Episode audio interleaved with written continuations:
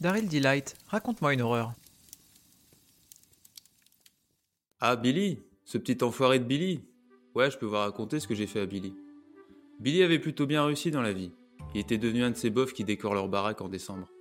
Les guirlandes clignotaient sur la façade et un lutin souriant d'environ un mètre était planté à côté de la boîte aux lettres. Franchement, quand un célibataire fait ce genre de truc, c'est forcément pour les apparences. Ouais, il pouvait montrer le visage qu'il voulait à ses voisins. Mais moi je savais qu'au fond, il était toujours le sale gosse qu'il était. Même si j'avais gardé mon costume de Père Noël, je ne me suis pas introduit par la cheminée, vous vous en doutez bien. Je suis passé par le jardin et j'ai crocheté la porte de derrière. La serrure s'est offerte à moi en moins de 30 secondes. Un vrai jeu d'enfant. La maison était vide, plongée dans l'obscurité. Je me suis assis dans le salon, dans son fauteuil en cuir, et j'ai attendu dans le noir qu'il rentre du boulot. Quand je l'ai entendu se garer, j'ai armé le chien de mon revolver. La clé s'est tournée dans la serrure, les charnières ont grincé, et il a refermé à double tour après avoir franchi le seuil. Il a longé le couloir, a enlevé son manteau et son écharpe, puis s'est dirigé vers moi sans allumer la lumière du salon. Il devait être bigleux parce que j'étais vraiment pas loin de lui, dans l'ombre, ok, mais tout de même visible. Il s'est servi un verre au bar et a tourné les talons. Puis il a ouvert la porte en dessous de l'escalier et il est descendu à la cave. Putain, je me suis dit, pourquoi il prend un verre d'alcool pour aller dans sa cave? Comme il ne remontait pas, j'en ai conclu qu'il avait installé son bureau en bas. J'ai fini par me lever pour le rejoindre. J'allais pas l'attendre pendant des lustres non plus. J'ai descendu les marches lentement parce que l'escalier en bois grinçait sous mes pas. Merde, je me suis dit, il va m'entendre. Mais tant pis, pas question de faire demi-tour. En bas, ça puait, une seule odeur qui m'a donné envie de vomir. Puis j'ai commencé à entendre des sens de cuinement. Quand j'ai enfin posé le pied au sol, j'ai aperçu une nouvelle porte. J'étais dans un petit couloir étroit et l'ampoule qui pendait au plafond était éteinte.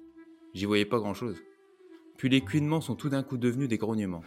Pas comme ceux d'une bête, mais ceux d'un homme essoufflé sur un tapis de course. J'ai poussé la porte lentement et là je l'ai vu. Il était de dos et il n'était pas du tout en train de faire de l'exercice. Il était complètement nu, en train de faire ce que vous savez entre les jambes d'une poupée gonflable. J'ai failli lâcher un rire nerveux à le voir comme ça. À poil en train de sauter un bout de plastique posé sur une table et lui debout la pénétrant. Et puis, enfin, j'ai vite compris en faisant un pas de côté que la poupée gonflable n'en était pas une. La fille devait avoir à peine 20 ans, et si elle avait été encore en vie, elle m'aurait raconté à quel point le salaud qui était en elle, à ce moment précis, l'avait fait souffrir avant qu'elle succombe. Les marques sur son corps ne laissaient aucun doute là-dessus. J'ai pointé le canon de mon flingue sur Billy et j'ai repris mon rôle de Père Noël. On a été un vilain garçon, Billy, je lui ai dit. Il a sursauté et a fait deux pas en arrière. Il est devenu aussi blanc que la pauvre sur la table. Qui êtes-vous? Il m'a demandé tout naturellement comme s'il n'était pas en train de baiser un cadavre. Je suis le Père Noël, Billy. Je suis venu voir si t'avais été un bon garçon cette année. Sortez d'ici, ou j'appelle la police. Sa voix était tremblotante. Je n'ai pas pu m'empêcher de rire cette fois. C'est ça, Billy.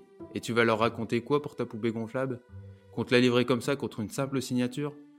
Il n'a pas su quoi répondre. J'avais tout un tas de choses à lui dire, mais mon doigt a pressé la détente sans que je m'en aperçoive.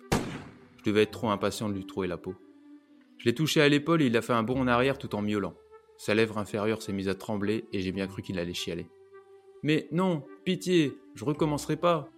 Tous les vilains garçons recommencent un jour ou l'autre, mon petit Billy. Je vous en supplie. Il haletait, ses yeux emplis de larmes. Il s'est même mis à genoux. J'aurais voulu lui rappeler qui j'étais, mais en fin de compte, c'était plus drôle qu'il crève en pensant que le croque-mitaine soit venu s'occuper de son cas. T'as été un vilain petit garçon, Billy, je lui ai répété. Et j'ai tiré à nouveau en visant les bijoux de famille. Je l'ai pas loupé, un véritable pro de la gâchette. Il a hurlé, un cri aigu. Le sang a giclé et il est tombé à la renverse en se tenant ce qui lui restait entre les cuisses. Je crois que ses testicules ont dû lui manquer. D'ailleurs, je lui ai dit T'es un sans-couille maintenant, hein, Billy Il n'arrivait plus à parler, comme si ses boules étaient remontées dans sa gorge. Et j'ai pensé Merde, ça aurait été drôle de les lui faire bouffer.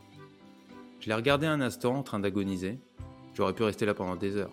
Mais il a vite lâché prise et il s'est évanoui. Il me restait quatre balles. Je me suis approché pour terminer le travail. J'en ai balancé trois dans sa poitrine et la dernière, je l'ai gardée pour sa tête une bastos au milieu du front. Là encore, le sang a bien giclé. Une belle trace s'est dessinée sur le sol à l'impact. Quand je suis parti, une mare de sang se répandait autour de lui. Et même si la pauvre fille sur la table était morte depuis un moment, je suis presque certain de l'avoir entendu me dire Merci.